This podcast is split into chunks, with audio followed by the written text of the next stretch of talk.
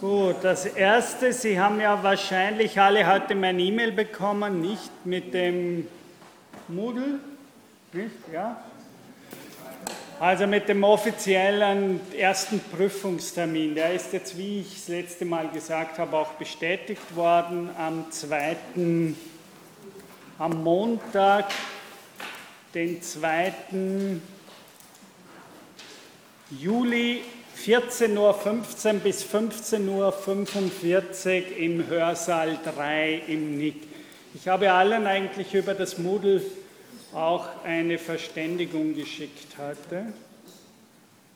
Gibt es dazu von Ihnen aus irgendeine Frage, Prüfung? Ja? Ja, es wäre interessant, ein bisschen eine Idee zu haben, was Sie, wie so Prüfungsfragen ausschauen.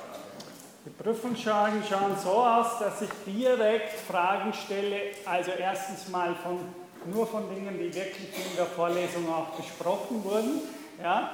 Was ich voraussetze, und die werden ja auch besprochen, heute wird zum Beispiel noch äh, David, der Text von David Jordan White besprochen, also dass Sie wirklich auch diese Texte alle ordentlich gelesen haben, die auf der Moodle-Plattform online stehen. Das ist vor allem auch die Yoga Sutran-Interpretation von Dalston, von Larsen, von David Jordan White, die Einleitung und sonst natürlich die Yoga Sutren, so wie wir sie jetzt in den in der Übersetzung und Kommentierung von die Spande kennengelernt habe. Also wenn Sie diese Sachen gelesen haben by heart, wie man im Englischen sagt, und gleichzeitig äh, die Vorlesungen besucht haben, dann dürften die Prüfungsfragen für Sie kein Problem sein. Ich habe gesagt, Sie sollten so diese 20 wichtigsten Sanskrit-Termini, die hier immer wieder gebraucht wurden, also die sollten Sie kennen. Äh, wenn Sie ein sehr gut haben wollen. Und sonst geht es eher so, dass Sie einerseits sicher Fragen direkt zu den Yoga Sutren bekommen werden, also wo irgendwelche Fragen wie, äh, erklären Sie das Konzept von Klesha, ja? oder sowas. Also das wird sicher nicht ein Wort sein, sondern mehr oder weniger so ein Themenkomplex, den wir angesprochen haben. Also jetzt nicht irgendein Detail, sondern eine Sache, die wir wirklich befragt haben. Und neben solchen inhaltlichen Fragen wird es dann sicher auch eine Frage geben, die eher essayistisch ist. Diese inhaltlichen Fragen bitte kurz und bündig beantworten. Ja, es ist meistens bei mir so, dass ich sage, aber das steht dann eh dort, Sie können für diese Frage acht Punkte bekommen, wenn Sie acht Argumente oder sowas für diese Sache liefern. Ja? Das heißt, dann nützt es nichts, wenn Sie 20 hinschreiben bei der einen Frage und bei der anderen zwei, sondern Sie kriegen, wenn Sie acht äh, richtige Argumente haben, dann die Höchstzahl von acht Punkten. Dadurch sozusagen kann sich das einschränken. Sie können dann direkt auf diese Fragen Bezug nehmen. Und am Schluss ist meistens eine Frage mindestens, die eher essayistisch ist, Sie eher auf einer Seite Meistens sage ich dann eine DIN A4 Seite Umfang circa, wo Sie eher also frei kommentieren, essayistisch zu einer Frage, wie Sie selber zu, von mir aus zu den Yoga Sutren sehen, wo Sie Stärken und Schwächen dieser Konzeption sagen, wo Sie dann eher allgemein essayistische Antworten. Also so schauen die Prüfungen. Ja, dazu noch eine Frage? Wenn nicht, dann würde ich sagen, würde ich Sie bitten. Ich werde hier noch hinklicken, schnell zu dem.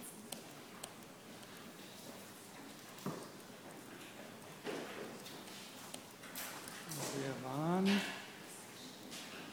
Ja, Sie können das Mikrofon nehmen, wollen Sie? Ich glaube, ich rede laut genug, oder? Ganz wie Sie wollen.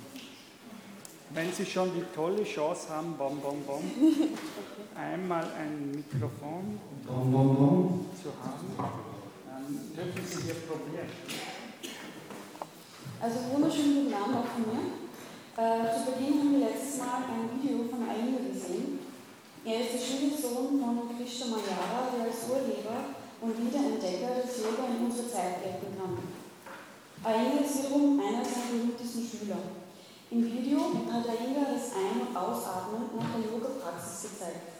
Und zwar kann er den Atem so dehnen, dass ein kontinuierlicher Atemfluss entsteht. Es sind drei Kanäle in uns, wobei sich um den mittleren Kanal zwei polare Stränge in Helixform binden. Hat der Yoga versucht, die Energie als Helixströme um den mittleren Kanal zu neutralisieren, sodass die Atmung ihre Polarität verliert und sich neutralisiert und somit als neutraler Strom durch Verengung des Kehlkopfes ein bestimmtes Geräusch erzeugt. Dieses Geräusch wurde im Video demonstriert. Es gilt, dieses Atemgeräusch zu synchronisieren, um die Atmung so zur Ruhe zu bringen, was ins fünfte Glied führt, Pratyahara. In Pratyahara sind die Sinne normalerweise nach außen gerichtet. Bei Kant ist der innere Sinn die Zeit. Bei Descartes ist es das Selbstbewusstsein, sich selbst als sich selbst wahrzunehmen. Kant beschreibt dies mit der Zeit. Der innere Sinn ist das Einzige, was ich selbst sehen kann. Die Inder haben als Erste das Selbstbewusstsein und die Selbstreflexion entdeckt. Ein einziges Organ kann Objekt und sich selbst wahrnehmen. Und zwar das Ich. Im Gegensatz dazu unterscheidet sich Materie von sich selbst. Das bedeutet, Materie ist sich selbst nicht bewusst, hat kein Selbstbewusstsein, weiß nicht von sich selbst. Für Kant reflektiert der Geist andere und sich selbst.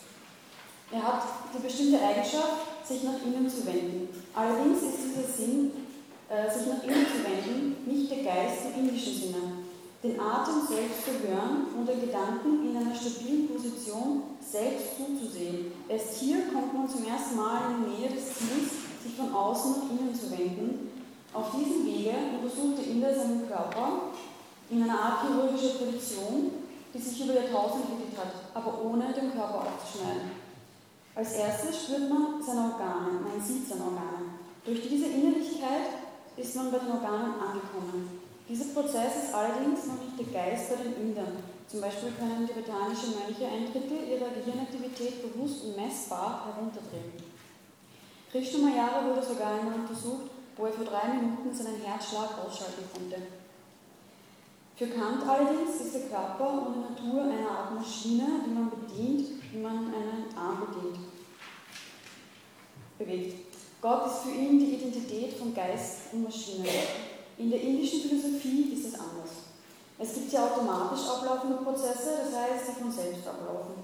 In Pratyahara beginnt sich das Selbst als sich selbst zu beobachten, auch die inneren Organe zu sehen und zu trennen. Das bedeutet, man kann auch selbstmedizinisch eingreifen und korrigieren, was eine Heiltechnik darstellt.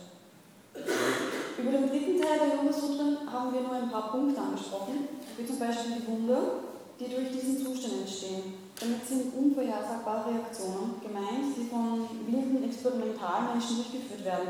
Und genau an diesem Punkt ist die Entwicklung eines Fanatismus möglich, dass man meint, die Leuchtung erfahren zu haben, erfahren zu haben am Ziel angekommen zu sein und nur mehr in diesem vermeintlich erreichten Endpunkt zu bleiben.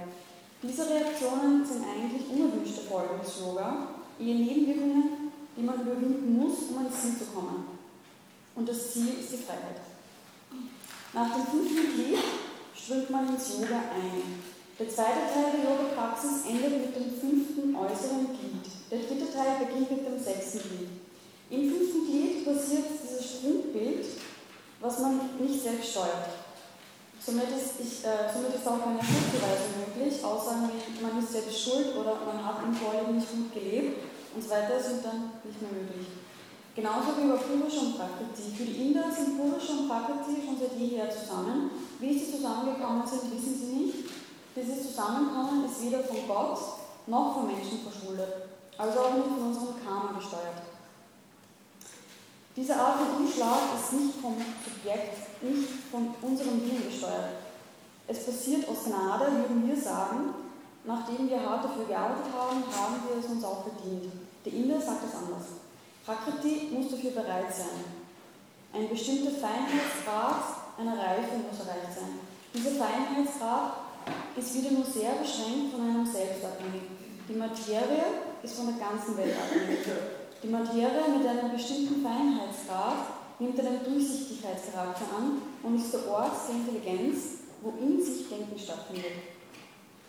Prakriti bringt das hervor, nicht der Wille. Prakriti ist die Natur, die Lebewesen entstehen lässt, die eine bestimmte Buddhi-Intelligenz besitzen, mit der Fähigkeit, einen Raum mit Durchsichtigkeit zu durchdringen. Intelligenz lässt sich als eine Eigenschaft der Materie auffassen, wenn sie jetzt noch lernt, den Raum durchsichtig zu machen und zu unterscheiden zwischen Materie und dem, der durchsichtig macht. In den letzten Yoga-Sutren steht, die, äh, durch Realisation der Gegenströmung der Freiheit, dann leuchtet Leerheit selber auf. Kraft des Sehers zeigt sich, so sei es. So ist es, sagt jemand am Ende des Weges, wenn er es erfahren hat. Am Anfang steht, ich mache mich auf den Weg. Nur über die Wege, die gegen den Strom verlaufen, realisiert sich Freiheit. Freiheit ist Kaivalyam, was auch Absonderung bedeutet. Wörtlich ist damit gemeint, sich selbst von anderen abzusondern. Es lässt einen in Ruhe, wenn dieser Punkt erreicht ist. Yoga will diese Erfahrung nicht beschreiben, sondern vielmehr den Weg zu dieser Erfahrung darstellen. Wenn der Umschlag stattfindet, wird nicht das Selbst erzeugt, sondern es werden die Empirie, die Genesis in dieses Selbst geboren. Um das zu veranschaulichen, kann man sich folgendes Bild eines Körpers vorstellen, der geboren wird. Diese Geburt wäre unmöglich, wenn es keine Umgebung geben würde, in die der Körper geboren werden kann. Das heißt, der Körper wird in den Raum geboren. Brahman wird somit nicht geboren, sondern etwas, worin äh, Geburt passiert. Brahman kann sich nur im Moment des Umschlages zeigen und nicht durch die Geburt eines Körpers. Der Umschlag findet in drei Stufen der Meditation statt. Alle drei zusammen bilden Samyana, die drei letzten inneren Glieder des achtgliedrigen Yoga-Weges. In der ersten Stufe zeigt sich Dharana, wenn die Konzentration auf die Lehre des Raumes gerichtet ist, die gleichzeitig innen und außen ist. In Dhyana versammelt sich unser Selbstsein in dieser Lehre. Das bedeutet, wir nehmen jetzt in mir selbst Platz. Die dritte Stufe bildet Samadhi. Das Selbst wird schließlich selbst entleert von Avidya Kyati, der falschen Selbstzentrierung des Ich in mir selbst statt in der Lehre. Im Zustand des Samadhi erscheine ich mir selbst so, als ob das Ich aus mir selbst gefunden wäre, als ob ich selbst leer, also ichlos wäre. Wenn man durch diese drei Stufen geht, lernt man sich selbst zu sehen, was gleich bedeutet, äh, was gleich bedeutet ist mit der Leerheit, die man ist und durch sie hindurch geht, um dann dorthin zu gelangen, wo alle anderen Selbste sind. Meditation vollzieht sich genau dann, wenn der Umschlag passiert. Die Leerheit beginnt sich in mir selbst zu reflektieren und nicht ich reflektiere die Leerheit, was Ignoranz wäre. Wenn ich in mir frei bin von den Tunas, reflektiert sich die Leerheit in mir, sie konzentriert sich, ich kann sie halten und ihren Platz nehmen. In Sitzposition und Zustand der Meditation. Die letzten drei Glieder der Meditation, Samyama, Samyana, Samyana, äh, bilden die drei inneren Glieder, die zum Samadhi-Baum führen und den Keshu-Baum reduzieren. Das waren die letzten Worte von der letzten Vorlesung. Ich hoffe, wir machen dann diesen Punkt weiter.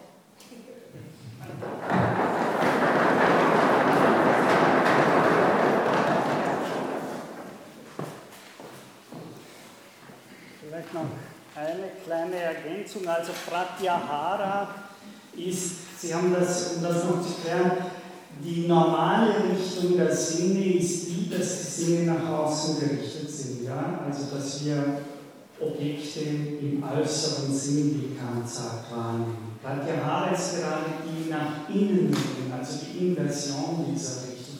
Es ist eben das nicht mehr dieser natürlichen Richtung folgen, sondern die Sinne nach innen ziehen und damit sozusagen beginnen, dass zuerst mal die Innerlichkeit von uns selbst zu sehen, im Sinne dessen, was wir von uns selbst, wie Kant sagt, im inneren Sinn sehen.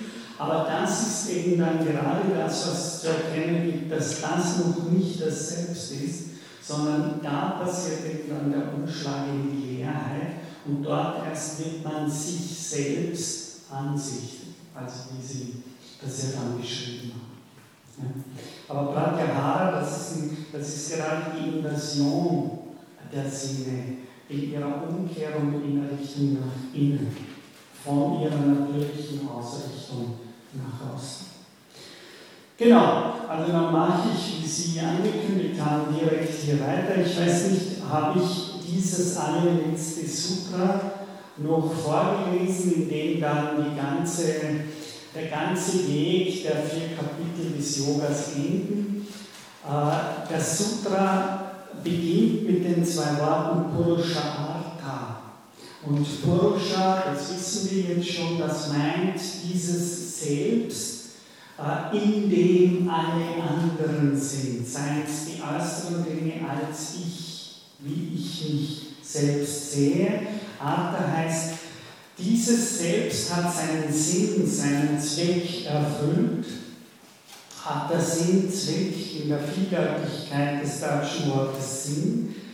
Wenn das endlich Ich im Durchgang durch die meditative Gegenströmung der Freiheit Pratiprasava heißt wörtlich, das ist das, was ich immer wieder hier genannt habe, gegen den Strom schwimmen. Also sozusagen zum Ursprung kommen, indem man eine gegenläufige Bewegung, fast sowas wie wir im europäischen Sinne als Dialektik kennen, also wo man sich ins Gegenteil der Richtung begibt äh, und dadurch Kaivalya durch diese Pratiprasava, durch diese Gegenströmung, gegen den Strom schwimmen, äh, jene Freiheit, das ist eben dann das Ziel, Kaivalya. Das ist jener Zustand von Samadhi, der hier unter dem Terminus der, Frei, der, der yogischen Freiheit, ja, Kaivalya, äh, sich realisiert.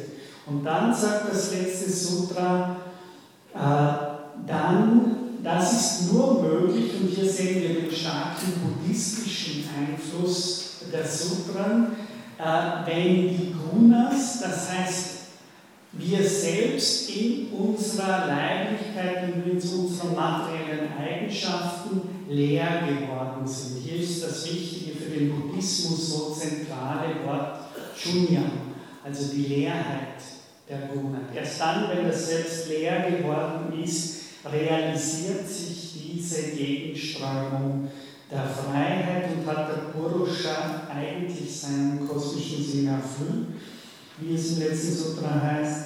Und dann eben passiert, dass wir Svarupe, Pratista, dann passiert, dass wir in der Leerheit selbst Platz genommen haben. Ich habe Sie darauf hingewiesen, dass das ja auch genau zurückweist jetzt auf den Anfang des Yoga Sutras, in dem es schon heißt, Chitta Vritti Niroda, also Chitta Yoga ist das zum Stillstand bringen der Aktivitäten äh, des sich mit den, mit den Vrittis identifizierenden Bewusstseins. Und dann wird gesagt, wenn das passiert, im dritten Sutra gleich am Anfang, Tada Drashtu Swarupe Avastana. Dann nimmt das sehende Prinzip in der wahren Selbstform Platz. Und genauso endet auch hier das letzte Sutra, in dem gesagt wird, Svarupe Pratista. Dann leuchtet diese wahre äh, Selbstidentität der Leerheit auf. Und das ist der Moment, wo das vernehmende Prinzip, Chitti Shakti, also die Kraft des Sehers, der Schau in ihre Vollendung oder Realisation kommt. Haben, ich habe gesagt, das erste Wort der Yoga Sutra ist Ata, Ata Yoga Nusha Kasana, also das hier ist der Beginn der Übertragung der Yoga-Lehre und jetzt endet es Ata Iti. Das hier ist das Ende, so ist es. Und damit enden die vier Kapitel der Yoga Sutra. Also der, der diesen Zustand erlebt hat, ist damit auch mit Yoga zu Ende. Das ist auch eine der Bedeutungen. Das heißt, er hat nichts mehr, was er mit Yoga begehrt zu erfüllen, weil er hat eigentlich das gewonnen, was er mit Yoga gewinnen wollte. Das ist auch ein Grund, warum Sie dann sagen, in Kaivalya gibt es kein Begehren mehr nach irgendetwas, was wir haben, weil wir jetzt im Besitz dessen sind, was wir haben wollen. Also wir besitzen selber äh, diesen Zustand, über den hinaus wir nichts mehr besitzen wollen. Äh, vielleicht so als Kurzkommentar noch zum Ganzen, warum ich sagen würde, dass die Yoga Sutren auf, im Kontext der Philosophie des Westens des 20. Jahrhunderts in einen Zusammenhang zu bringen werden mit dem, was wir Leibphilosophie nennen, vor allem weiß jemand, was sind so wichtige Vertreter der westlichen Philosophie, von Philosophien der Leiblichkeit, die wir hier im westlichen Kontext hatten? Ja? Natürlich, wir haben also einer, der, der, wenn man will, der große erste Vater dieser Leitphilosophie ist Nietzsche. Ich habe schon darauf hingewiesen, dass Nietzsche ein ausgezeichneter Kenner der indischen Philosophie darum war, weil der berühmteste und anerkannteste Indologe seiner Zeit, äh, Paul Galsten, einer seiner engsten Freunde war. Wer die Bücher von Galsten gelesen hat, die ich Ihnen ja auch empfohlen habe, heute noch, äh, zu lesen, wenn man sich mit der indischen Philosophie auseinandersetzen will. Zudem natürlich über Schopenhauer hatte er sehr früh eine Kenntnis und ein Gespür für indische Philosophie.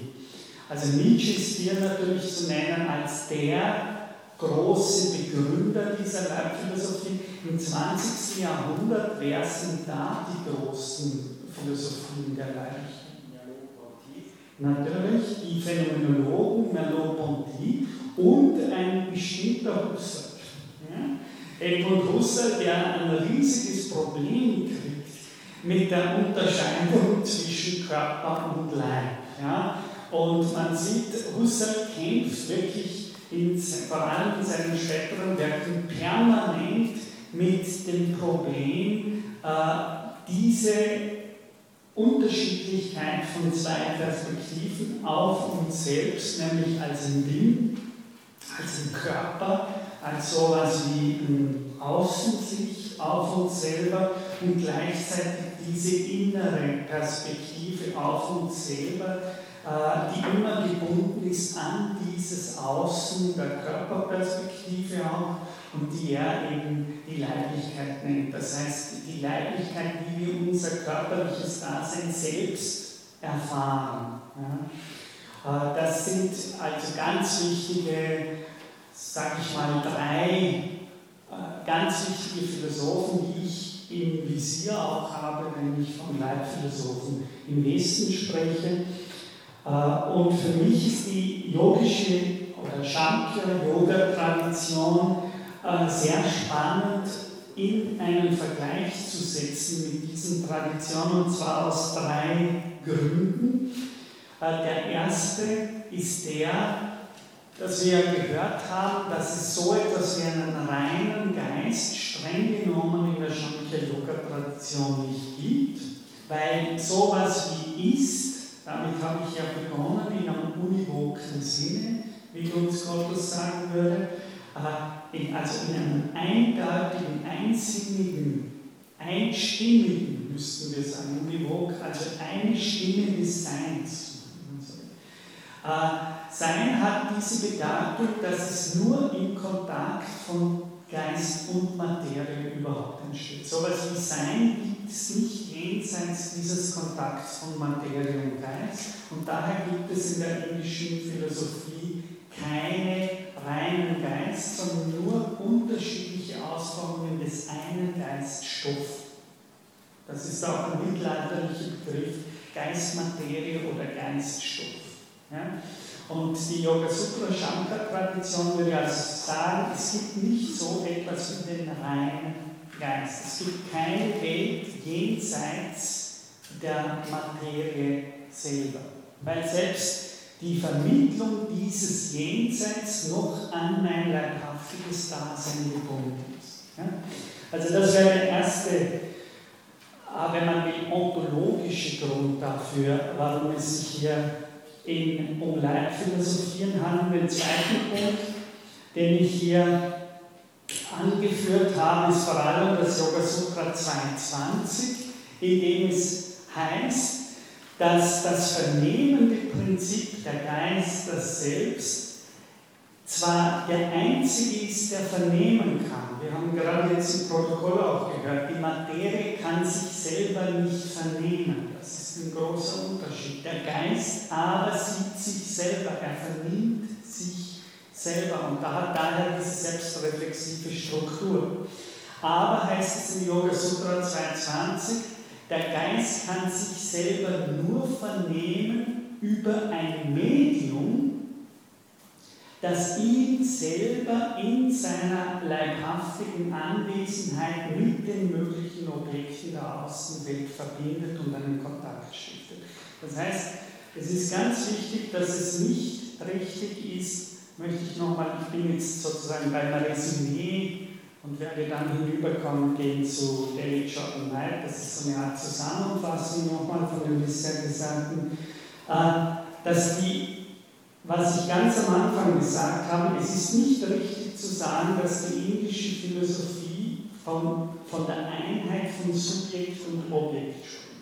Yoga Sutra 22 sagt eindeutig, das ist eine Dreiheit, nämlich die Verbindung des Subjekts zu Objekten ist nur möglich über etwas Drittes, nämlich Chitta, und das ist eben was ich die Leiblichkeit nenne oder ich, was ich mit Leiblichkeit übersetzt habe, es ist die Selbstobjektivierung des Geistes in einem Körper. Und das ist wichtig, das heißt, das Subjekt ist nicht einfach Subjekt bezieht sich auf Objekt, sondern das Subjekt ist selbst schon gespalten in ein Subjekt, und die Art und Weise des Erscheinens dieses Subjekts in der objektiven Welt als Körper. Ja? Also das Subjekt selber ist schon gespalten in Subjekt und Objekt. Ja?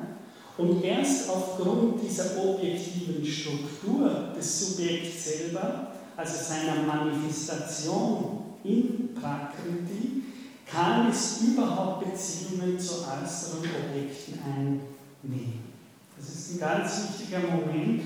Deleuze, äh, nämlich äh, einen, einen, wunderbaren anderen Philosophen, mit dem man diese Philosophie vergleichen könnte im 20. Jahrhundert, für mich einer dieser anderen Philosophen spricht daher von der grundsätzlich schizoiden Struktur der Subjektivität. Ja? Das heißt, das Ich kann sich nur erfahren, indem es sich selbst gegeben wird und daher die Struktur hat, dass ich erfahre mich. Ja? Und dieses, also das Ich kann sich selbst nicht erkennen, wenn es sich nicht gleich, ich sagen würde, in einem Dativ, dem mir selbst gegeben wird.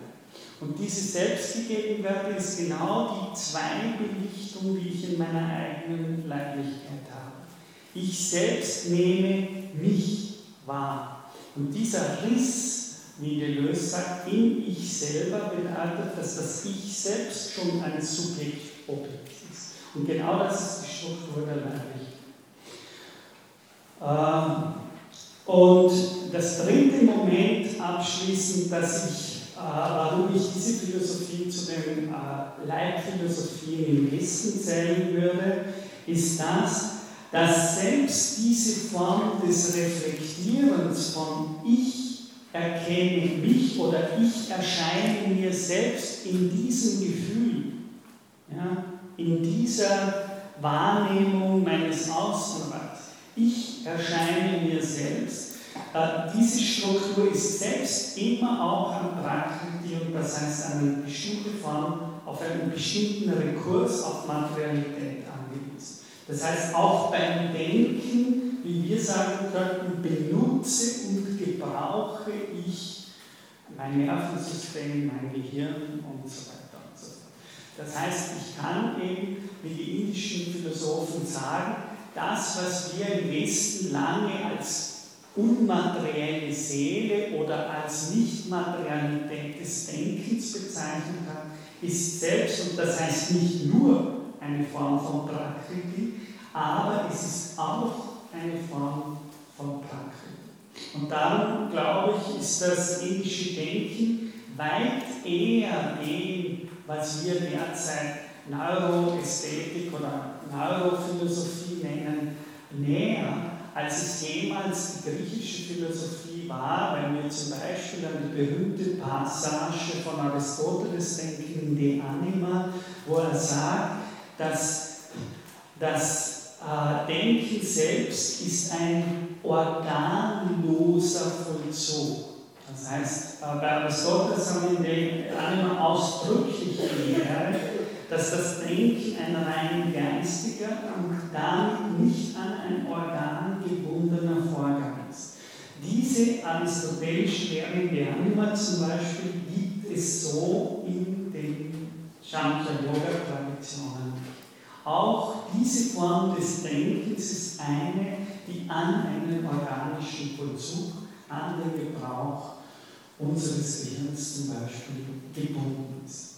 Und nicht umsonst tauchen in diesen Life Science sehr stark auch indische, nicht nur in den Computer Sciences, sondern auch in den Life Science sehr viele Inder auf, weil aus ihrer Tradition diese Formen des Denkens viel einfacher zu verstehen sind als aus der griechisch-klassisch-europäischen Tradition. Also das wären für mich drei Gründe, äh, die man in Erinnerung behalten muss, warum Geist im Sinne der indischen Philosophie immer als Leiblichkeit und nicht als unmaterielle Form von Geistigkeit zu denken ist. Noch ein kurzer Zwischenstopp, bevor ich zu weit hinübergehe und zu seiner Einleitung. Äh, da diese Sie werden ja, wenn Sie die indische Philosophie hören und äh, in irgendein Yoga-Zentrum oder in irgendwelche esoterischen äh, Yoga-Lehren äh, gehen, dann werden Sie stark konfrontiert sein mit diesen drei Begriffen, nämlich Samskara, Smriti und Samsara. Ja, die möchte ich daher eigens am Schluss nochmal kurz ein bisschen erläutern. Die Begriffe kommen auch alle, äh, Samsara, weiß ich gar nicht, ob es überhaupt einmal vorkommt in den Yoga Sutras, das muss ich jetzt selber noch nachschauen.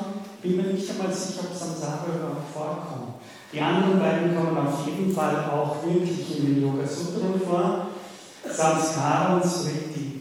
Ich habe Ihnen unten auf der Folie auch einige Stellen aus Literatur, die ich Ihnen ja angegeben habe, äh, angeführt, wo diese, diese Begriffe von Eliade und anderen in Ihren Büchern direkt besprochen werden, sodass Sie da nochmal nachlesen können. Also ich übersetze Sanskara mit äh, das Archiv unserer Erfahrungseindrücke. Erfahrungseindrücke sind Vasanas. Ja? Ich übersetze Smriti mit das Gedächtnis, durch das wir Vergangenes wiederholen und damit äh, gegenwärtig erinnern können. Ja? Und Samsara, das ist das, was Sie kennen mit der Kreislauf der Zeit, ja? mit dem sogenannten Wiedergeborenwerden. Spielt vor allem noch mehr als im Hinduismus eigentlich im Buddhismus eine ganz entscheidende Rolle, weil da im frühen, im frühen Hinduismus sehr unterschiedliche Interpretationen von Samsara waren. Äh, das heißt, worum es mir jetzt im philosophischen Sinne geht, ist eine Unterscheidung dieser drei Termini zu treffen. Ja? Also wenn ich jetzt zurückgehe, was heißt das? Samskara ist wörtlich das vollendete Tun. Ja? Also das äh, ist mehr oder weniger das, was sich schon ereignet hat, das Gewesen. Ja? Aber es ist nicht nur das Gewesene, sondern ist es das, das, welches die Fähigkeit hat, die Spuren der Gewesenheit in sich selber aufzunehmen und zu archivieren. Also das ist wichtig, es ist nicht ein Gedächtnis im Sinne von Sriti. Ich erinnere mich jetzt an eine Vergangenheit, sondern es ist eher, was Sie sagen können, es ist der Behälter, das Behältnis, das in was sich Erinnerungsspuren einschreiben und in dem diese Erinnerungsspuren bewahrt werden. Ja? Samskara ist ein Schlüsselbegriff der indischen Philosophie aus mehreren Gründen. Ich werde darauf noch näher äh, eingehen. Der eine Grund ist der, dass Samskara die, für die Unsterblichkeit der Seele zuständig ist in der indischen Philosophie. Und zwar so, dass dieses Archiv der Erinnerungen durch den dritten Begriff, nämlich äh, durch Samsara, permanent am Leben erhalten wird. Sie können sich das in etwa so vorstellen, dass Sie sagen können, äh, Samskara ist eine Art Sonne, ja, das ist oft ein Beispiel, ja, das ist eine Art allerhaltende Sonne. Es wird immer auch wieder beschrieben mit der allerhaltenden Liebe von Vishnu. Ja? Das Rad der Zeit ist mal im ersten Moment noch nichts Negatives, weil Sie hören ja meistens, man muss dem Rad der Zeit entkommen. Ja? Das ist eine Ebene, die kommt aber erst später. Samsara ist eigentlich das, was wir am besten meiner Meinung nach übersetzen mit der allerhaltenden Kraft.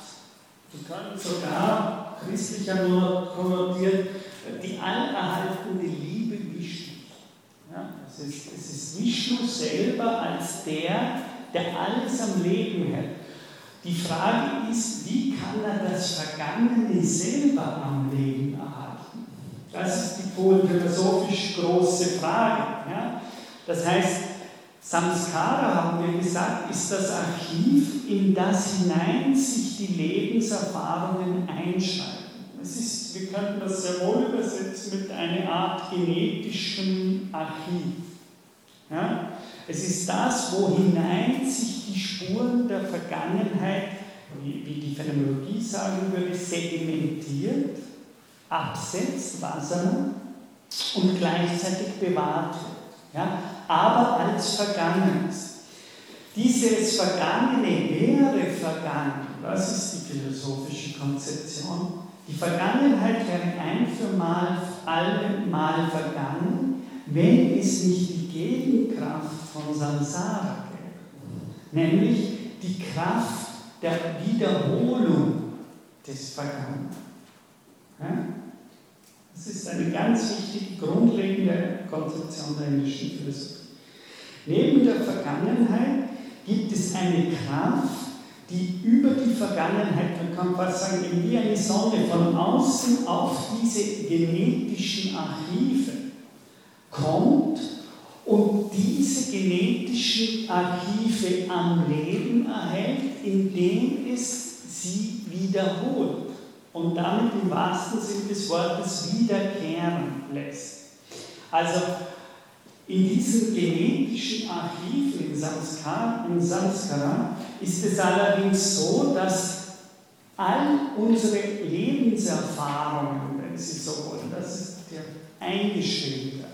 Darum spielt die Samskara auch im Yoga Sutra eine ganz wichtige Rolle, nämlich im Sinne der Einschreibung des Übungsweges. Das heißt, Samskara ist nicht nur so wie Samsara, nicht nur ein negativer Begriff, sondern gerade in den Yoga Sutren wird mit diesen Möglichkeiten eines Art genetischen Gedächtnisses gearbeitet, in dem Sinne, dass gesagt wird, wenn Samskara alles archiviert, ja, wie wir sagen könnten, salopp als eine Art Festplatte, ja, in der unser Leben eingeschrieben wird und sich genetisch kodiert, wie wir das sagen können. Ja, dann ist es so, dass gerade diese Möglichkeit des Lebens in den Yoga Sutra ganz bewusst und gezielt eingesetzt wird, nämlich zur Archivierung der Yoga-Übung.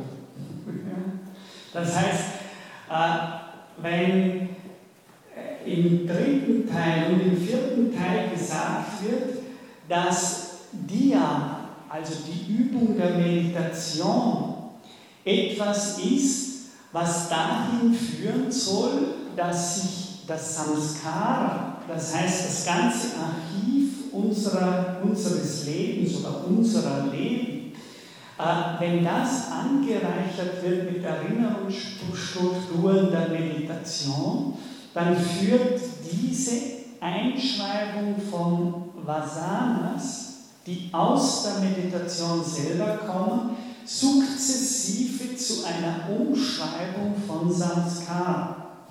Ja? Das heißt, dieses genetische Archiv, oder wenn Sie so wollen, dann äh, mir nicht so sympathisch Ausdruck, dieses karmische Archiv, ja, oder Speicherbewusstsein, wie es im Buddhismus auch oft heißt, äh, dieses, dieses karmische Archiv ist eben nicht nur ein totes Archiv. Das ist nicht nur so, dass dieses Archiv wie, eine Bibliothek in sich die ganzen Informationen ablagert und sedimentiert, sondern das ist im yogischen Sinne in sich ein höchst aktives äh, System. Einerseits mal, weil sich Samskara permanent von selber automatisch bildet, ja? also die Erinnerungsspuren, die sich in sie einge, äh, sedimentiert haben, gespeichert haben, sind gleichzeitig nach indischer Lehre das, was die Neigungen unseres Handelns selbst bestimmt. Das heißt, die indische, die indische Philosophie ist der Meinung, dass wir meistens stereotyp aus den Prägungen dieses Archivs heraus handeln. Und eine der wichtigen yogischen Aufgaben ist gerade, ein Handeln zu entwickeln, das nicht mehr von diesen Vergangenheitsarchiven her beherrscht wird. Ja?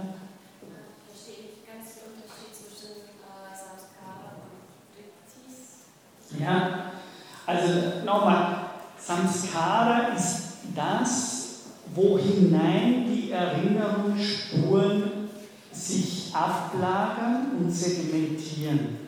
Ja, also wo die mehr oder weniger gespeichert werden. Das ist wirklich auch ein Terminus dieser Katalog. Es ist der Ort der Speicherung der Vasanas, ja, der Erinnerungsspur. Smriti ist der, ist der Ort, also Sie können sich das vorstellen wie ein Speicher von, von Spuren. Ja? Ich meine nicht Smriti, sondern äh, V-R-T-I-S. Ich weiß nicht, was das ausspricht. Vritis? Das ist in Teil 2, also das ist ich meine.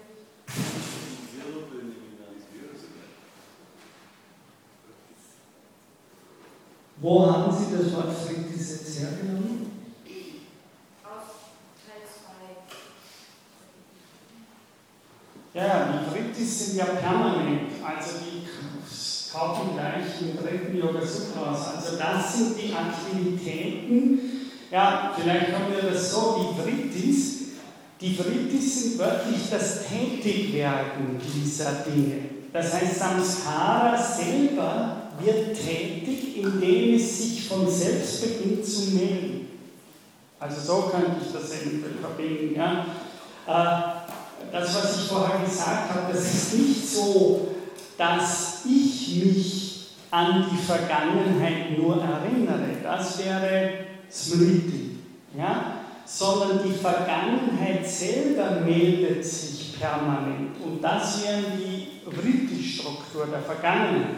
Das heißt, diese, diese Gedächtnisarchive, die ich permanent, wenn ich herumlaufe, mit mir mittrage, die werden durch Stimulationen, wenn Sie so wollen, von außen permanent geweckt und melden sich daher von selbst. Es ist ja auch dasselbe mit den Gedanken. Also das wäre auch indische Lehre, wenn man will, so eine Art Assoziationslehre. Ich komme in einen Raum, der einen bestimmten Duft hat. Ja? und ich vernehme diesen Duft und dieser Duft verbindet sich unwillkürlich mit meinem Sanskara und ruft assoziativ ganz bestimmte Erinnerungen ab, die in der Vergangenheit eventuell auch mit starken Riecherfahrungen zu tun haben. Also das wird gedacht, die, die indische Philosophie würde sagen, Samskara ist insofern ein Vritti, eine Form des aktiven Tätigwerdens, weil, weil die indische Philosophie sagen würde, dass das, was wir in der Gegenwart wahrnehmen, großteils aus der Perspektive unseres eigenen angehäuften, genetischen, kodierten Perspektive ist, der Vergangenheit. Das heißt, wir vernehmen die Gegenwart gar nicht aus der Gegenwart. Das wäre nur möglich, wenn wir in der Leerheit sind. Und darum braucht, muss man sich dann immer mehr dieses Samskara entledigen auf der Höhe. Aber das Wichtige ist, dass die indische Philosophie sagt, Erfahrung kommt zusammen, indem Impulse von außen mein Gedächtnis wecken.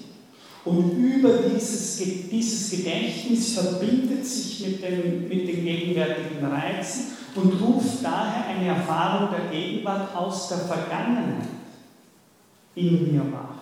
Ich sehe, wenn wir von der Relativitätstheorie, also sozusagen kosmischen Aspekt wissen, dass Licht lange braucht, bis es bei uns ist und wir sehen daher den Himmel immer gegenwärtig in einem vergangenen Zustand ja, dann würde die indische Philosophie sagen, wir sehen im Alltag immer die Gegenwart aus der Perspektive von Samskara.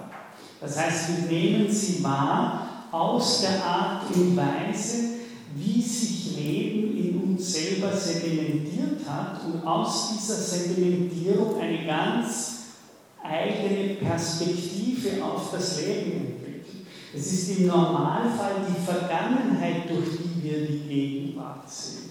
Das ist eben eine der wichtigen äh, philosophischen Theorien der indischen ja? Äh, du musst es aber irgendwo in einen Anfang geben. Das erinnert mich so an John Locke.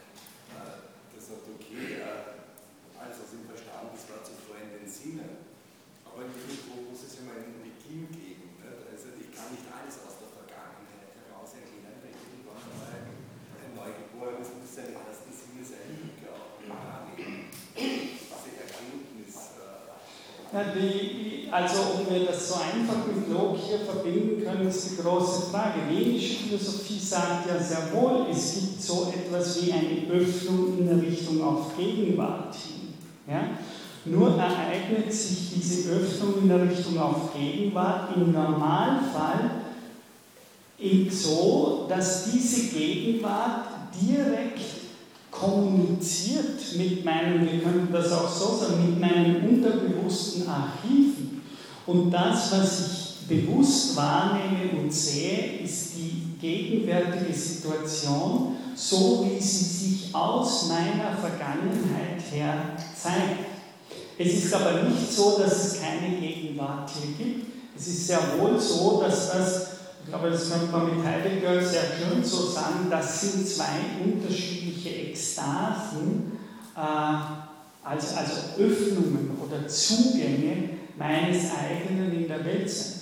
Und im Alltag ist dieser Kreis, und da wieder der Kreis auf der Zeit, mehr oder weniger ein geschlossener.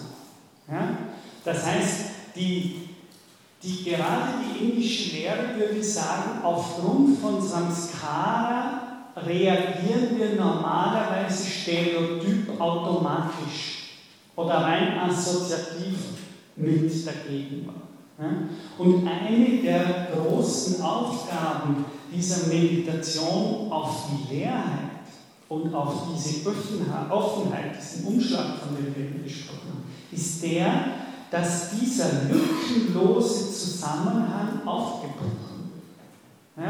Dass sich zwischen dem, gerade umgekehrt, dass aus der Art und Weise, wie ich Gegenwart erfahre und wie sie sich automatisch in mir mit meiner Vergangenheit kurzschließt, dass dieser Kurzschluss aufgebrochen wird und sich zwischen der Gegenwart und der Verbindung mit der Vergangenheit eine Art Spalt auftut. Das ist eine ganz wichtige äh, Übung der indischen Philosophie. Ja? Die indische Philosophie sagt, das ist ein Kurzschluss. Ja? Und genau diesen Kurzschluss gilt es durch Übungen aufzubrechen, indem ich die Lücke und Leerheit dazwischen erfahre. Und dann bricht die diesen Kurzschluss zwischen Gegenwart und Vergangenheit. Das ist das eigentlich philosophisch Wichtige in dem Sinne, dass es jetzt darum geht, Samskara zu brechen. Ja? Weil, die Theorie wäre, dass wir sonst in eine Art Teufelskreis der permanenten Wiederholung der Wiederholung und damit in eine völlig stereotype Form des Lebens jegliche Lebendigkeit auch verliert. Das heißt, Yoga ist gerade ein Bruch eines lückenlosen Kurzschlusses dieser beiden Ebenen. Das ist das Wichtige, wenn man will, im Sinne der Reinkarnationslehre. Das ist nicht nur eine Lehre im Sinne dessen, dass wenn wir sterben, dass sozusagen die Vergangenheit wiederholt wird und wir wiedergeboren werden. Das ist auch in einem immanenten Sinne eine Theorie der Zeit und eine Theorie des Gedächtnisses. Und zwar nicht auf den Tod, sondern auf das Leben. Ja?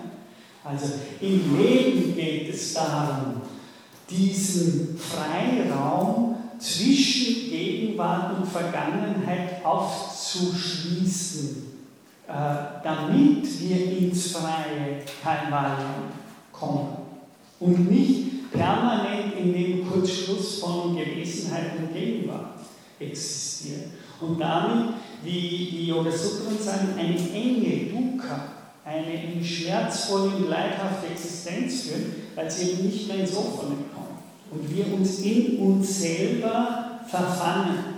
Ja? Und darum bekommt dann Samskara sehr wohl auch eine, wenn Sie so wollen, negative Konnotation. Ja?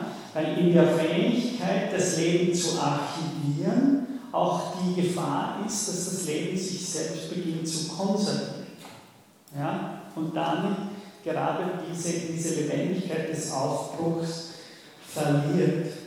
Ja? Also das wäre Samskara. Ja? In Bezug auf die kosmische Dimension, das ist auch, würde es, würde es Samsara nicht geben, den Kreislauf der Zeit, die diese Gedächtnisse wiederholt, dann wäre die Seele im indischen Sinne nicht unsterblich. Das, ist, das ist wichtig, darum braucht es den Begriff des Samsara, der hinzukommt, in einer engen, Begriff, Verbindung steht zu dem Begriff Samskara. Unsere genetischen Archive werden endlich, wenn es nicht die Macht von Samsara gibt. Und Samsara ist die allerhaltende Liebe Vishnus, die gar nicht anders kann im indischen Sinn, ja, als eine Art kosmische Kraft, diese Vergehen und dem Vergehen per se ausgesetzten Archive zu regenerieren ja, und damit zu wiederholen. Das heißt, so etwas wie personale Unsterblichkeit wäre nicht aufgrund von Samsara, sondern nur durch die Verbindung von Samsara mit Samskara möglich. Ja? Und das ist erst durch diese Verbindung ergibt sich in der indischen Philosophie so etwas wie ein Kreislauf, regeneriert sich permanent regenerierenden und durch Samsara wiederholt werdender genetischer Strukturen.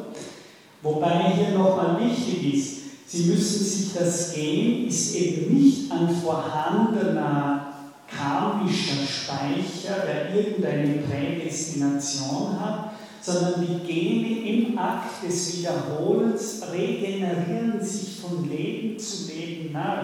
Das heißt, es werden ja in jedem Leben wieder neue Erfahrungen in dieses Gen. so dass eine reine Wiederholung desselben gar nicht möglich ist in der indischen Theorie. Aber das wären, wenn Sie so wollen, jene Begriffe, die im öffentlichen Raum so viel diskutiert werden in Bezug auf indische Philosophie. Abschließend noch einmal in Bezug auf die Yoga Sutren selbst.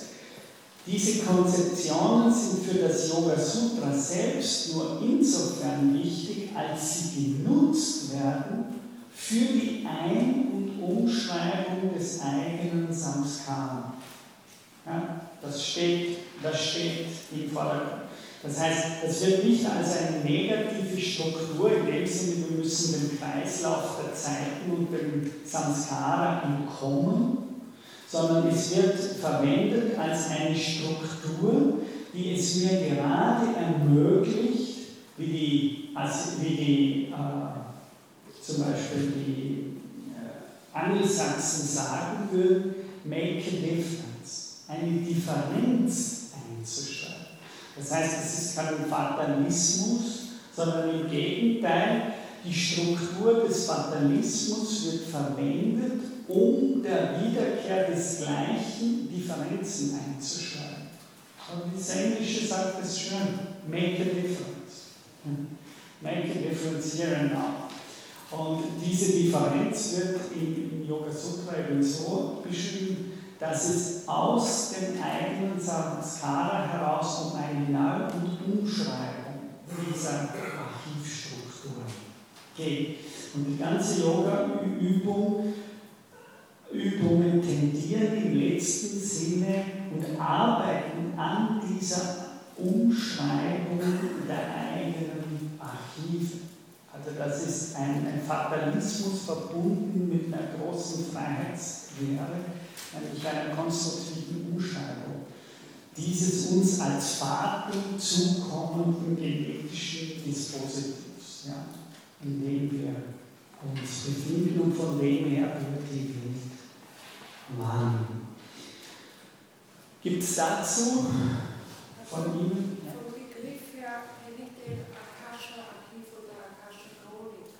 Angetroffen?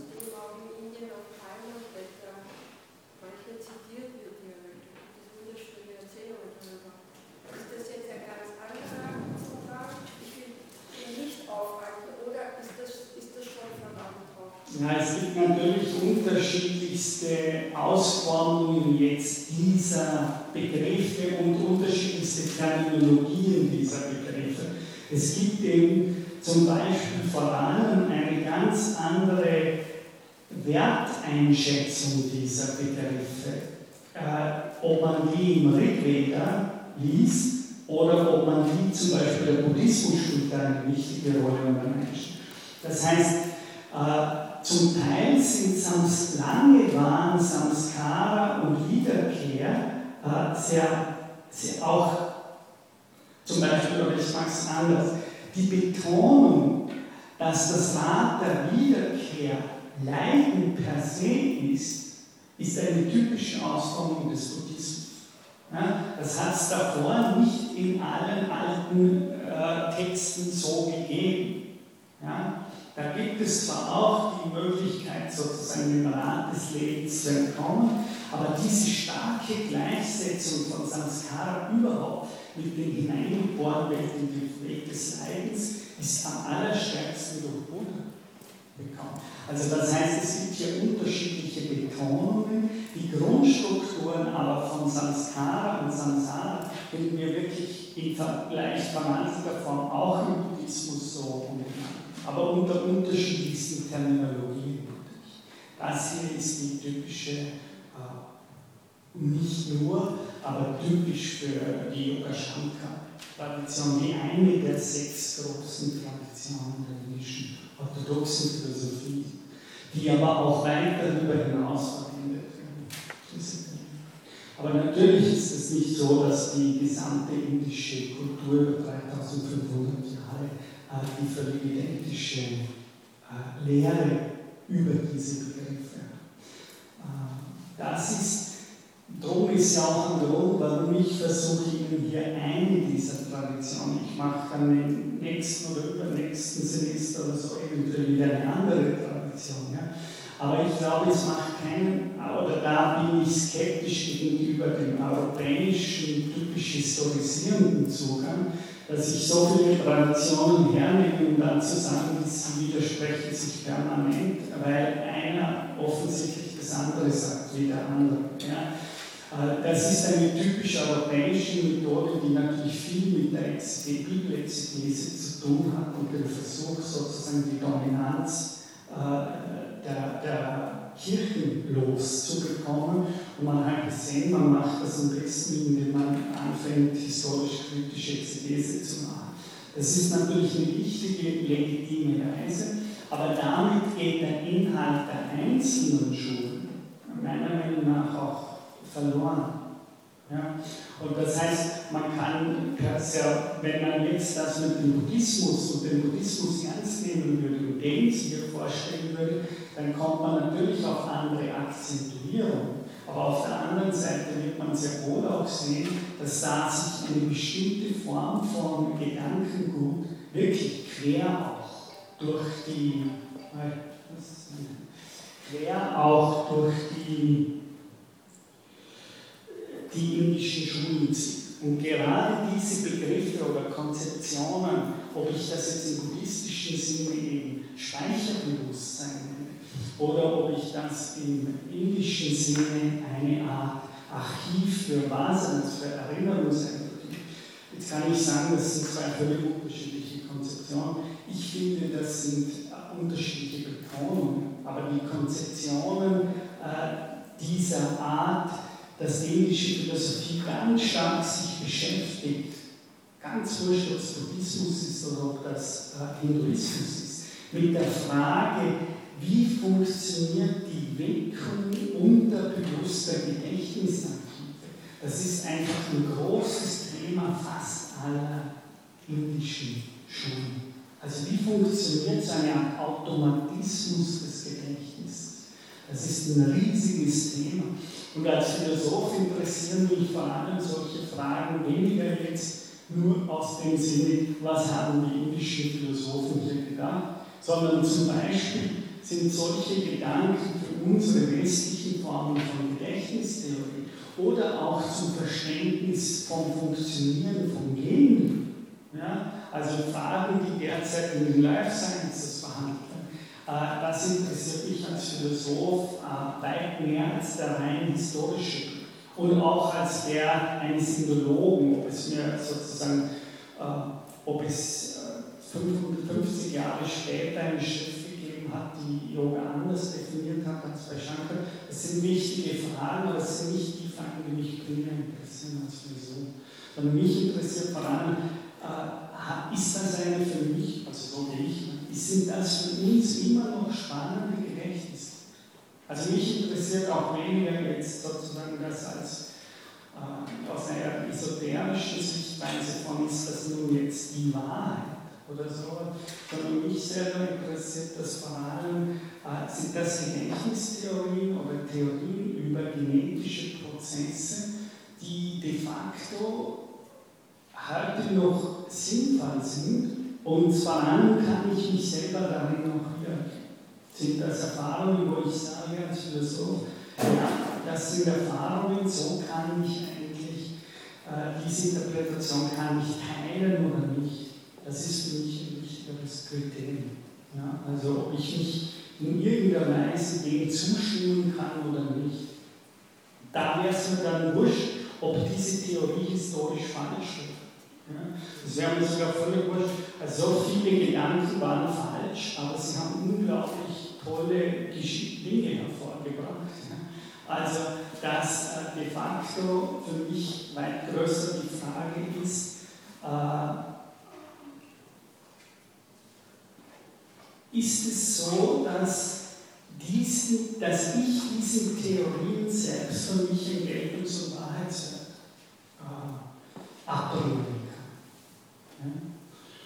und dass Ich meine dann nicht nur sozusagen das persönliche Ich von Anna Böller, sondern es heißt, gibt es auch gute Gründe, ja, es so zu denken? Oder gibt es andere Theorien, die, die bessere Gründe? Ich finde, die indische Philosophie ist in Bezug auf die Lehre des Unterbewusstseins, des Gedächtnisses, äh, das wären eigentlich von mir zwei, das wären zwei Hauptgründe in Bezug auf Unterbewusstsein und Gedächtnis allen westlichen äh, Theorien überlegen. Das behaupte ich. Also ich kenne keine so komplexe Theorie des Gedächtnisses, zum Beispiel, als die der englischen Philosophie. Und zwar darum, weil hier Gedächtnis eben nicht nur mit dem Smriti in eins Wenn wir halt Gedächtnis haben, dann denken wir vor allem an Erinnerung. Und typisch Gedenken ist immer bezogen auf Selbstbewusstsein. Ja? Gedächtnis ist irgendeine Form von Selbstbewusstsein. Weil das ist den indischen Philosophien fremd und meiner Meinung nach kann man so Gedächtnis nicht gut verstehen. Ja? Denn es ist, wie Nietzsche sagt, äh, auch bei uns aufgeklärten Menschen immer noch so, dass die Gedanken mehr kommen, als dass ich selber denke. Im Sinne dessen, dass ich als starkes Subjekt permanent selbst Autor meiner Gedanken werde, denen ich mich, während ich sie denke, selber bewusst bin. Also das Selbstbewusstsein von Descartes. Ich behaupte, dass dieses Selbstbewusstsein, natürlich gibt es das. Natürlich gibt es dieses Ich denke und weiß dabei, dass ich es bin, der selber denkt. Natürlich, aber das ist ja auch wieder wichtig. Ist jetzt nur wichtig, was, dass wir den Descartes richtig lesen oder ist es wichtig, wenn wir selber nachschauen in unserem Dasein und auf unser eigenes Denken schauen, wie das sich uns zeigt, wie die Phänomenologen sagen will, dass nicht das das Entscheidende ist, dass ich immer, wie die Phänomenologie sagt, fragen muss, ist das, was Descartes sagt, selbst etwas, was mir meine eigene Erfahrung vom Denken aufschließt? Ja? Das ist für mich philosophisch die Fragestellung. Nicht, ob ich Descartes sozusagen richtig lese oder falsch, sondern ist das, was er sagt, etwas, was mir selbst sagt, was ich erfahre, wenn ich denke. Über diese Erfahrungen sind in der Phänomenologie kommt man nicht hinaus. Ja? Und das heißt, an der muss ich prüfen als Philosoph. Ja? Das ist auch politisch-sozial sehr wichtig, weil ich dadurch keine Autoritäten in dem Sinne anerkenne. Ja? Dasselbe würde ich bei Patanjali sagen. Ja? Die Frage ist für mich, kann mir die Yoga Sutren was zeigen und sagen, dass in irgendeiner Weise ich in meiner eigenen Erfahrung überprüfen kann, also phänomenologisch. Ja? Das ist eine Zugangsweise. Und das genau gleiche würde bei Descartes sagen. Und natürlich sage ich bei Descartes, natürlich können wir das erfahren und stimmen wir zu, dass während wir denken, wir selbst uns als Autor unserer Gedanken denkend selbst noch vernehmen. Ja? Ich bin selbst dabei beim Denken und während ich denke, weiß ich, dass ich der Autor dieser Gedanken bin, die ich jetzt denke. Da ist der, das vernehmende Prinzip und das Shakti-Prinzip, also das, das Vollziehen von Gedanken im Denken, sind ein und dieselbe Person. Aber wie ist das, wie Nietzsche permanent gegen Descartes schreibt und wie die Lös sagen wird, dass doch der Großteil der Gedanken und nicht nur der Gedanken, sondern der gesamten Regeln, die beim Denken verwendet werden, uns völlig unbewusst. Warum bräuchte es sowas wie Kritik der reinen Vernunft, in der auf höchst komplexe Art und Weise uns abgerungen wird, welche Regeln wir eigentlich gebrauchen, während wir denken. Ja, dann schreibt man Kant 800 Seiten hin und mit höchst schwierigem Apparat versuchen zu verstehen, was wir alles tun, wenn wir denken. Ja? Also wenn wir das Vermögen des Verstandes der Vernunft gebrauchen. Offensichtlich liegt das ja nicht einfach so im Selbstbewusstsein von uns da. Das Denken weiß zunächst und zumeist gar nicht, was es tut, während es denkt. Ja? Es kann zwar denken, aber es kann das aus einer tiefen Vertrautheit mit den Regeln des Denkens. Sobald aber, wie Augustinus sagt über die Zeit, das Denken sagen muss und sich Rechenschaft geben muss, welche Regeln es verwendet während es denkt, kommt es in ein riesiges Dilemma und muss höchst kompliziert versuchen herauszufinden, was es tut, während es denkt. Das liegt ja nicht einfach so dem Denken, es kann ja nicht sagen, und ich habe jetzt den Satz des Widerspruchs, Identität, ich habe äh, Begriffe von Unbedingtheiten gebildet im Sinne von kantischen Ideen, habe ich und so weiter und so fort. Ich habe was ganz anderes, wenn ich gedacht habe an empirischen. Das liegt uns ja im wahrsten Sinn alles im Verborgenen. Und äh, Wittgenstein treibt das ja noch weiter in den logischen Untersuchungen, wenn er sagt, äh, selbst wenn ich jetzt reflektiere über die Regeln des Denkens, ist das Reflektieren als Akt ja selbst schon wieder ein Verwenden bestimmter Regeln. Verstehen Sie? Er treibt es zum Folgendes. Wenn er sagt, ja, weil Wittgenstein sagt, ich müsste ja, während ich reflektiere, gleichzeitig auch mitreflektieren, welche Regeln beim Reflektieren selber im Gebrauch sind. Ja? So dass er dann sagen kann, und dann kann er sagen, daher ist ja das Regeln, das Reflektieren als ein Gebrauch bestimmter Regeln nur ein Sprachspiel unter ganz vielen anderen. Aber es kann sich nicht aufspielen als eine Metaebene. Ich kann nicht sagen, die Regeln, das Reflektieren beim Denken gebraucht, sind dieselben Regeln oder sozusagen die sogar bei Kant die gesetzgebende Regeln für alle anderen Regelsysteme, die ich zum Beispiel beim Fühlen gebrauche. Ja, das ist ja auch nicht regellos. Aber da werden offensichtlich ganz andere Sprachspiele gespielt, in ganz andere Schachzüge getätigt, wenn ich äh, fühle und sozusagen die Logik des Gefühls realisiere beim Empfinden und Fühlen, als wenn ich reflektiere. Äh, und das, ist, das sind eben Dinge, die meiner Meinung nach der indischen Philosophie immer klar waren. Ja?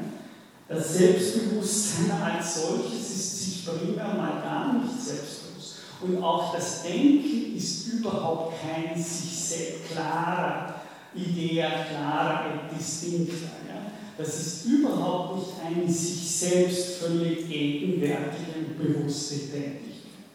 Zwar weder in Bezug auf das Regelsystem, das sie gebraucht, während sie denkt, noch in Bezug auf das, dass ich mir selbst im Bewusstsein permanent Rechenschaft geben könnte über dieses System, noch sogar in dem, dass das Denken selbst permanent darüber kontrollieren und herrschen könnte, welche Gedanken ihm kommen. Es kommen ja ganz viele Gedanken aus Samskara. es kommen ganz, und die kommen nicht nur aus Samskara, die werden auch von draußen geweckt, ja, stimuliert.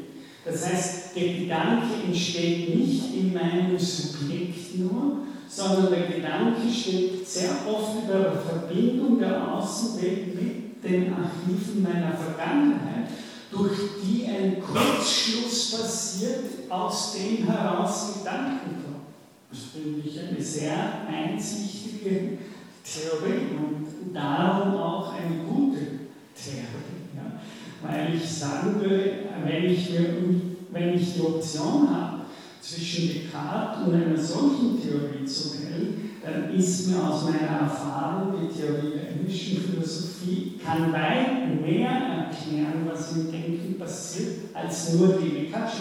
Und ich habe sehe nicht einmal einen Widerspruch, sondern bei Descartes beschreibt offensichtlich ein wesentlich engeres Phänomen als das Indische das sagen will. Das heißt ja nicht, dass die Inder der Meinung waren, dass man nicht denken kann wie Descartes, aber meiner Meinung nach sagen sie, das ist ja nur eine ganz kleine Insel in einem wesentlich größeren Reich von Denken, das großteils, wie Husserl sagen will, über passives Synthesen passiert.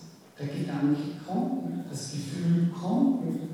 Und das Ich ist in dem Moment weit eher Empfänger von, von Gefühlen, Gedanken und so weiter oder Medium, als dass es selber der Täter wäre im modernen neuzeitlichen Sinn. Nicht, dass es das nicht gäbe, aber ich behaupte auch heute noch, und so reflektiert kann man gar nicht sein, als dass wahrscheinlich immer noch 90 Prozent der Gedanken kommen und nicht werden. Und selbst bei Hochintellektuellen Mathematik. Und das, das Paradoxe ist ja, dass gerade dann auch Mathematik und Wissenschaften in dem Moment, wo sie kreativ werden, ja offensichtlich auf diese Inspirationen angewiesen sind. Ja? Dass sie lernen müssen, quer zu denken, nicht eben, genau wie Kinder sagen, dass sie versuchen, die einfachen, simplen Verbindungen von Reizen und Reaktionen über unser Gedächtnis zu brechen, um auf neue Gedanken zu kommen. Ja? Denn sonst läuft das im Rad von Samskara und es kommt nichts Neues dazu. Es ist eigentlich der Hauptunterschied zwischen indischer und westlicher Philosophie, weil äh, die, Methodik ist anders. Also man setzt sich nicht einfach hin und denkt über das Denken nach. Nachdenken, sondern man versucht schon so andere Methoden wie Meditation und so weiter. Also die Praxis ist sehr stark. Genau. Natürlich, aber das hängt mit diesen Konzeptionen zusammen. Ja? Die würden sagen, weniger, jetzt setze ich mich hin und denke mich selbst. und nehme mich wahr, wie ich mich selbst beim Denken denke und so weiter und so fort. Das wäre eine typisch europäische Zugangsweise zum Denken. Wie Sie richtig sagen, die Meditation ist ja stark das Zurück, methodisch, wie Sie sagen, das Zurücktreten von diesem starken Subjekt. Und es ist daher, wie die, wie die Buddhisten sagen, die Schulung von Awareness oder wie es schön im Englischen heißt, Mindfulness. Also der Mind ist dann full, wenn er zurücktritt und achtet, wie die Gedanken kommen und gehen und nicht als Täter permanent Gedanken produziert, indem er selbsttätig die hervorbringt. Sondern sie würden sagen, der Mind ist eigentlich dann in seinem Ort, wenn er beginnt wahrzunehmen, die Mechanismen, wie überhaupt Gedanken kommen und gehen. Und wie man Gedanken kommen und gehen lässt, wie man sie zulässt. Das heißt, immer eine Aktivität, die ganz stark einen passiven Charakter. Ja? Im Buddhismus ist ganz extrem, das am im Zen, wo es einfach um dieses totale, beteiligungslose Zulassen von Denken und so, dass die Inder dadurch immer näher bei der Formulierung sind, eben es denkt in mir, es zeigt sich mir, als ich? Ich behaupte aber auch, dass der Europäer großteils noch der Meinung ist, wenn er sich nicht zu lange mit Descartes auseinandergesetzt hat, dass äh, eigentlich die Gedanken kommen groß ja? Dass, das ist, dass das eine weit größere Fläche des Denkens ist. Und wenn wir das ernst nehmen, diese Struktur, dann ist es so, dass wir eher Medien und Empfänger dieser Gedanken sind, als eben ihre Produzenten. Und dann muss man sich fragen, wenn man das nicht esoterisch macht, ja, also das heißt, durch mich hindurch waltet irgendeine fremde Macht, sondern wenn man es philosophisch macht, dann muss man sich fragen, okay, das ist ja wunderbar, jetzt schaue ich hin. Wie funktioniert, wenn ich ich mich selbst beim Denken denken, warum kann ich dann nicht auch zuschauen und vernehmen, wie es funktioniert, wenn ein Gedanke kommt. Ja? Ich höre damit nicht auf, Philosoph zu sein, sondern ich lasse mich auf eine Erfahrung ein ja, die ich ohne, wenn Sie wollen, irgendeine Autorität von außen versuche zu betrachten und anzuschauen und dann vielleicht zu analysieren. Vielleicht komme ich auch auf einige Dinge drauf. Aber das ist mein Verständnis von äh, Phänologie oder von Philosophie, dass äh, die wunderbare oder der wunderbare Beruf sogar, den ich habe, als Philosoph, dass ich ein Schauender bin. Ja? Das sind die ganzen Drascha, heißt der Schauende? Der Sehende. Und das heißt nicht, dass ich irgendwas ganz Besonderes bin, sondern dass ich einen ganz besonderen Beruf habe, nämlich in dem es darum geht, hinzuschauen und die Dinge anzuschauen und zu schauen, wie sie sich, wie Husserl sagt, sich mir zeigen, um dann nachzugehen, äh, was sich mir alles mitzeigt, wie er sagt, bei dem Phänomen. Das heißt, es öffnet sich jedes Mal, wenn man sowas sieht und plötzlich sieht, das heißt, dass die Gedanken kommen auf uns zu, dann, dann eröffnet sich für einen Philosoph eine neue Welt eines unendlichen Denkens, was da alles passiert. Weil das ist ja das Wichtige auch noch der Unterscheidung zwischen einem philosophischen Zugang und einem, sage ich mal, alltäglichen Zustand. Philosophieren heißt ja noch nicht, ich schaue einfach nur zu und sehe, okay, jetzt kommt das, aha, ja, jetzt habe ich begriffen, da kommen Gedanken, natürlich, ist ja eh logisch, äh, eigentlich haben wir das immer schon gewusst. das ist ja noch nicht Philosophieren. Wenn ich sage, okay, jetzt habe ich begriffen, Gedanken kommen, dann höre ich auf zu philosophieren. Sondern philosophieren heißt, dass ich mich jetzt gerade beginne, darauf einzulassen, was das heißt. Das ist, würde ich sagen, die philosophisch-europäische Art und Weise des Meditierens, ja, der Phänomenologie. Das heißt, das macht ja auch das Leben eines Philosophen so spannend. Er kennt die Langeweile nicht. Weil kaum passiert so etwas, hat er ein unendliches Feld an Möglichkeiten, äh, sich an dieser Erfahrung zu erproben. Ja, das ist äh, eine, eine, sehr intensive, und eine sehr intensive Form des Lebendigen.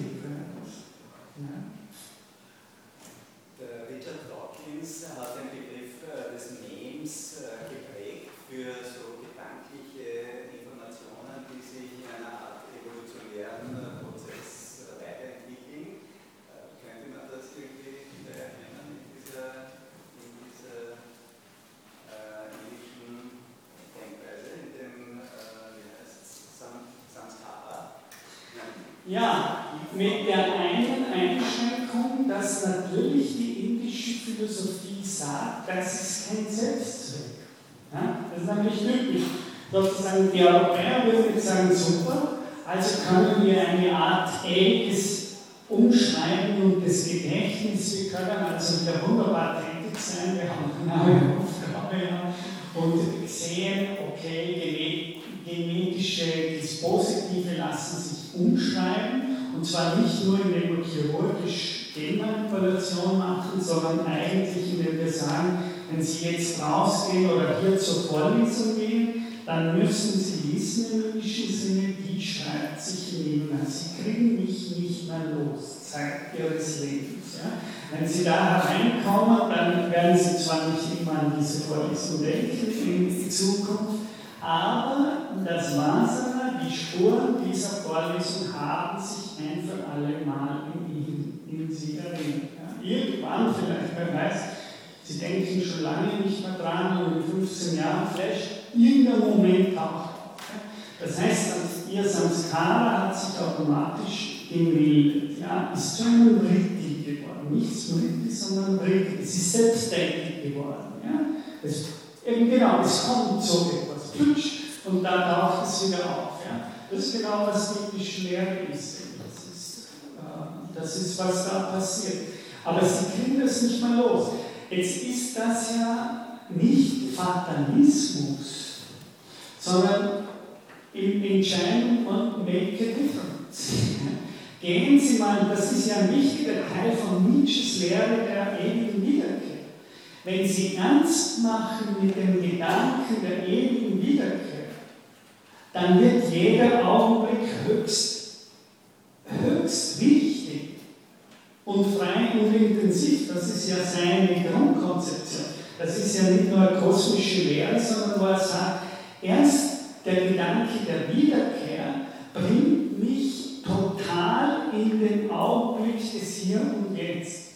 Denn plötzlich ist es so eine Art, alles was ich mache, beginnt sich in mich einzustellen und bestimmt meine Gewesenheit, wie Hegel sagt. Das Wesen ist die Gewesenheit, ja, sagt Garadas, genau was Hegel sagt. Äh, und diese Gewesenheit ist aber nicht eine im Sinne von Aristoteles oder Platon ein für alle Mal vorgegebene Form. Das ist ja gerade, natürlich, das Samskara ist das, was mir die Form meines Lebens bestimmt. Ja? So etwas wie ein Formprinzip bei Aristoteles, ein genetisches Formprinzip.